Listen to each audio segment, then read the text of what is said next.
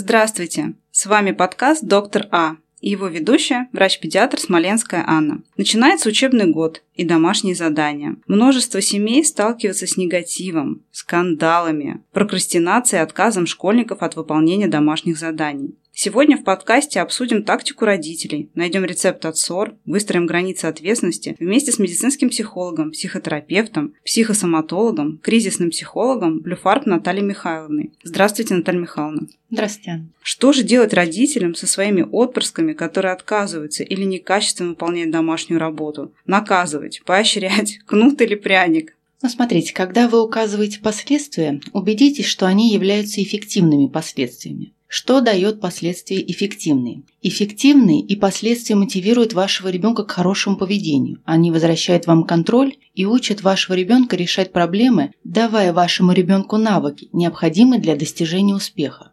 Эффективное следствие выглядит таким образом. Вы говорите ребенку, если у тебя средняя оценка ниже четверки, то ты больше не будешь заниматься в своей комнате и должен заниматься за кухонным столом, пока не восстановишь свой средний балл. Для ребенка, который предпочитает заниматься в своей комнате, это эффективное последствие. То есть в данном случае нет наказания, есть следствие, его причинно-следственная связь.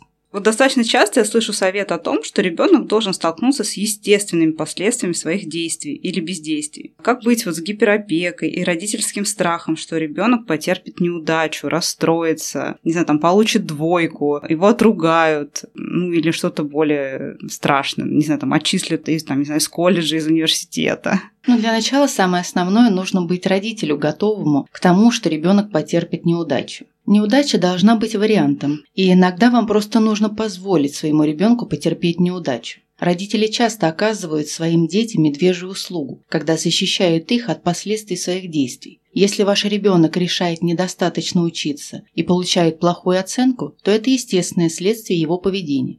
Позвольте мне внести ясность. Если вы вмешаетесь и попытаетесь заставить учителя вашего ребенка изменить оценку, ваш ребенок усвоит неправильный урок. Ваш ребенок поймет, что если он сильно облажается, мама и папа позаботятся о нем, и он может дальше не учить ни математику, ни естественные науки и тому подобное. Безусловно, неудача – это тяжелый урок, но это правильный урок, когда ваш ребенок терпит неудачу. И это не конец света. На самом деле, для многих детей это то, что меняет их изнутри.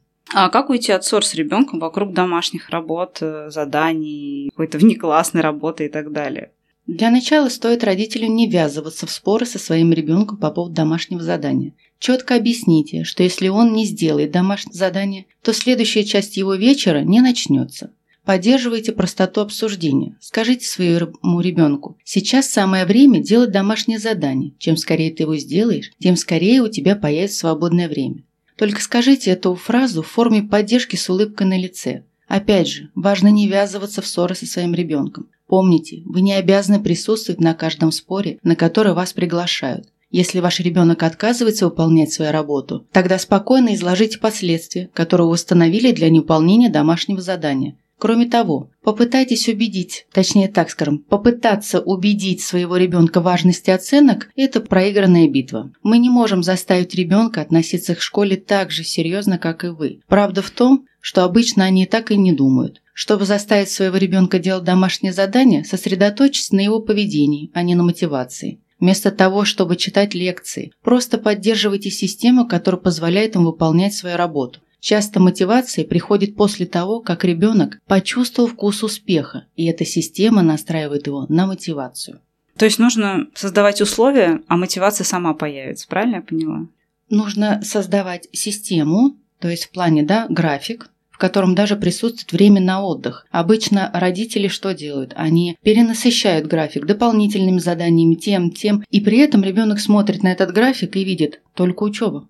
Он не видит ни отдыха, ни развлечений. Да, мы даже свой досуг планируем. Почему ребенок не имеет на это права? Вообще, это хороший лайфхак, мне кажется, да, то есть вот распорядок дня вести, не знаю, там, домашняя работа, бассейн, отдых, там, ну, да, и тот отдых, который, наверное, ребенок сам выберет. Да, даже просто можно написать 20 минут поесть чипсы. Поверьте, для него это будет замечательно, будет понимать, что его видят. Ну, и учитывают его интересы, да, да. потому что чипсы обычно запрещаются в семье.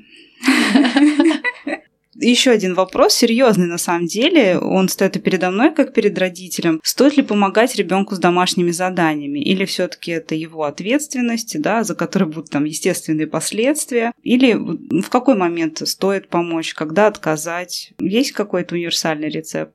Ну, универсальный рецепт это основан на том, что все-таки зона ответственности учебы это зона ответственности ребенка. Что может родители сделать? Это, например, если ребенку достаточно трудно приступить к заданию, мы можем, ну, скажем так, помочь ему собраться в начале задания, чтобы он собрался, да, подсказать путь, каким идти, но постараться, конечно, не делать за него домашнее задание, и даже если он неправильно решает что-то, не решайте за него, позвольте его мозгу развиваться, пусть он сам подумает, где ошибка. То есть, я бы сказать, вот, например, метод да, еврейского воспитания заключается в том, что никогда нам не указывают, где у нас ошибки, наоборот, показывают, вот здесь ты молодец, посмотри, как ты постарался, хорошо. И никогда нет у нас, скажем так, заниженной самооценки, нас не ругают за это, мы сами знаем, что надо просто хорошо учиться, потому что, ну, это приятно. Да, в этом особенности, наверное, например, там система, в которой я училась, да, то есть э, красной ручкой выделенные ошибки, это прям основная линия обучения, мне кажется, да, то есть не, редко говорят у нас «молодец». Да, может быть, в начальной школе еще иногда пишут там «молодец». А, ну, при этом, да, если работа откровенно слабая, никто тебе не напишет «молодец», что ты сделал лучше, чем было вчера. То есть вот эта же динамика тоже, наверное, важна. Ну, здесь даже больше идет от родителей да, что они должны с детства приучать ребенка к тому, что вот здесь ты молодец, посмотри, как ты хорошо сделал. Да, то есть мотивировать его, скажем так, с детства на успех. Вообще отличный совет, и мне кажется, это еще один рецепт от ссор. Родители тогда тоже не концентрируются на негативе да, а сами концентрируются, да, на том, что о, здесь-то вообще-то молодец. Ну, конечно, если мы постоянно думаем о плохом, да, мы учим своих детей думать о плохом, отсюда и конфликты. Ну, допустим, все-таки у нас э, плохо, я не знаю, правильно это неправильно, я же не психолог, у нас есть такое слияние, по крайней мере, я это вижу вот в педиатрии, слияние мамы и ребенка. То есть, когда мама, в общем-то, не отделяет себя от ребенка и его неудачи воспринимает как свои собственные как со здоровьем, так и с учебой. Стараются там помогать, где-то очень тщательно следят за выполнением домашних заданий, заставляют переписывать, ну да, переделывать до того результата, который понравится маме. Вот стоит так делать или все-таки это ошибочное поведение? Но я бы здесь порекомендовала помнить о самом главном, что домашнее задание – это школьное задание. Учитель в конечном счете будет судить о том, насколько хороша или плоха, правильно или некорректна работа ребенка. Родитель не несет ответственности за саму работу. Задача родителя – направить своего ребенка. Родитель всегда может носить предложение, но в конечном счете выполнять свои задания – это работа вашего ребенка, оценивать их – работа учителя. А как вот выстроить отношения с учителями? Ну, то есть вообще ввязываться в эту школьную историю или просто знать там, что учителя, классный руководитель там Марья Ивановна, и ей вот сдать там 500 рублей на подарок на Новый год. Или все таки быть в каком-то диалоге с педагогом?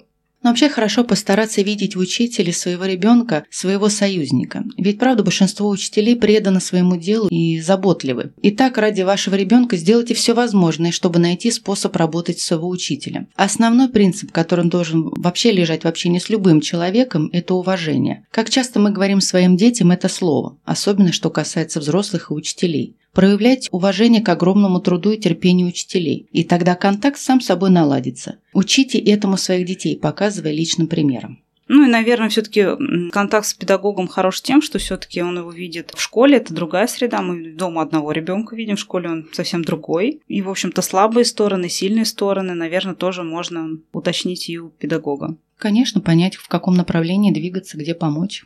А вот если уже родитель сам видит, что с каким-то предметом тяжело или с каким-то видом деятельности, что делать в этой ситуации? Ну, если вашему ребенку, видите, приходится особенно тяжело, поговорите сначала с учителем. Спросите, характерно для вашего ребенка испытывать такие трудности именно в этой области. В некоторых случаях учитель может порекомендовать пройти тестирование, чтобы определить, есть ли у вашего ребенка проблемы с обучаемостью. Хотя это может быть тяжело слышать как родителю, но это важно выяснить, чтобы вы могли внести какие-то коррективы, направить его дальше по жизни. Если выясняется, что у вашего ребенка действительно проблемы с обучаемостью, тогда вы можете согласовать со школой индивидуально-образовательный план.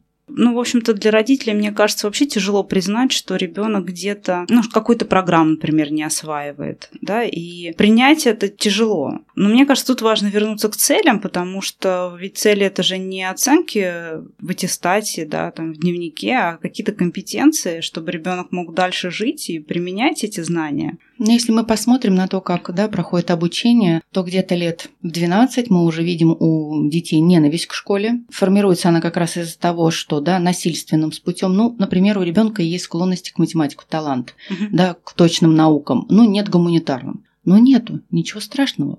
Все стараются что? Знаешь, гуманитарные подтягивать. Нет, тяните математику, тяните точные науки. То есть в этом плане, в этом у него талант. Будет там 4, ничего страшного. Да даже если 3. Честно, да. Даже если 3. То есть, ну, как бы, э, да, наверное, лучше здесь идти за ребенком, потому что оттягивая таким образом его внимание, силы, да, то есть и мотивация уходит, и ресурс уходит не туда, и родительский, и семейный. В общем-то, все опять-таки скатывается к ссорам, негативу. Ну, в итоге психотерапевт. Ну, зато вы не останетесь без работы. Знаете, в некоторых случаях, правда, лучше остаться без, без работы, работы, да, потому что, ну, искренне жалко и родителей, и детей. То есть они варятся, да, вот в этом конфликте, не видя выхода. А, в общем-то, выходы все уже озвучены. И если вы прослушаете внимательно подкаст, то вы услышите конкретные инструменты для решения проблем вокруг домашних заданий. И, в общем-то, может быть, будет психотерапевтичный для родителей, да, то есть подпустить немножко да, ситуацию. основное доверие. И в заключение я хотела бы вас попросить дать 3-4 совета родителям вот в начале учебного года. Ну, для начала, учеба ваших детей – это их зона ответственности. Позвольте своим детям быть взрослыми, им этого очень-очень хочется. Второй – снизьте гиперопеку. Ребенок должен с детства приучаться к самостоятельности. Тогда в подростковом возрасте и дальше у вас не будет с ним проблем. Третий момент. Слушайте, пожалуйста, своих детей. Старайтесь с ними разговаривать не только на тему оценок и школы, но и о жизни, об их мечтах. Они видят только, ну, скажем так, только интерес со стороны родителей, только оценками. Они понимают, что другими вещами они не интересуют. Вот я перебью, правда, да, я сама себя ловлю. Ну, что я спрашиваю обычно? Там, что в школе, что получил, что был на обед, все, да. Там немножко, читая литературу, я только стала спрашивать, а что тебя сегодня порадовало, что тебя сегодня огорчило, как тебе сегодняшняя погода, погода, ну хотя бы какие-то такие вот темы вне школы. Но это вот просто усилие воли. Это не то, что я такая классная родилась и вот знала сразу, как себя вести со школьником. Ну это вы молодец, потому что дети приходят и они все время жалуются на то, что родители их не слышат. Им, они просто говорят, мы им не интересны. Оценки я принес, но я же мне интересен, я могу дальше творить все, что хочу. Печальная история. Э, надеюсь, что мы немножко изменим мир благодаря этому. Да. Ну а самое основное – это любите своих детей. Любовь – это про доверие, а не про гиперопеку. Гиперопека дает понять, что вы не доверяете окажется, что вот ты опекаешь, вроде от всего их защищаешь, э, столько сил кладешь. Знаешь, как звучит гиперопека на, на уровне ребенка? Ты ничего не можешь делать сам, я лучше тебя знаю. На этом мы с вами прощаемся. Спасибо, Наталья Михайловна. Очень дельные советы, очень жизненные, на мой взгляд, и легко применимые. Они механически легко применимы, а решиться на них, наверное, непросто. Ну что ж, еще несколько советов будут предоставлены на странице Axis, более такая побольше статья. Там можете ознакомиться с конкретными фразами, которые можете применять. А, то есть там даже практически какие-то да, будут да. советы. Это Уже на страничке в социальных сетях. Да. Спасибо большое. Спасибо вам. Смею надеяться, что благодаря этому выпуску градус вашей семье понизится, будет больше позитива, и 1 сентября не будет звучать как приговор. Спасибо за внимание. До свидания. До свидания.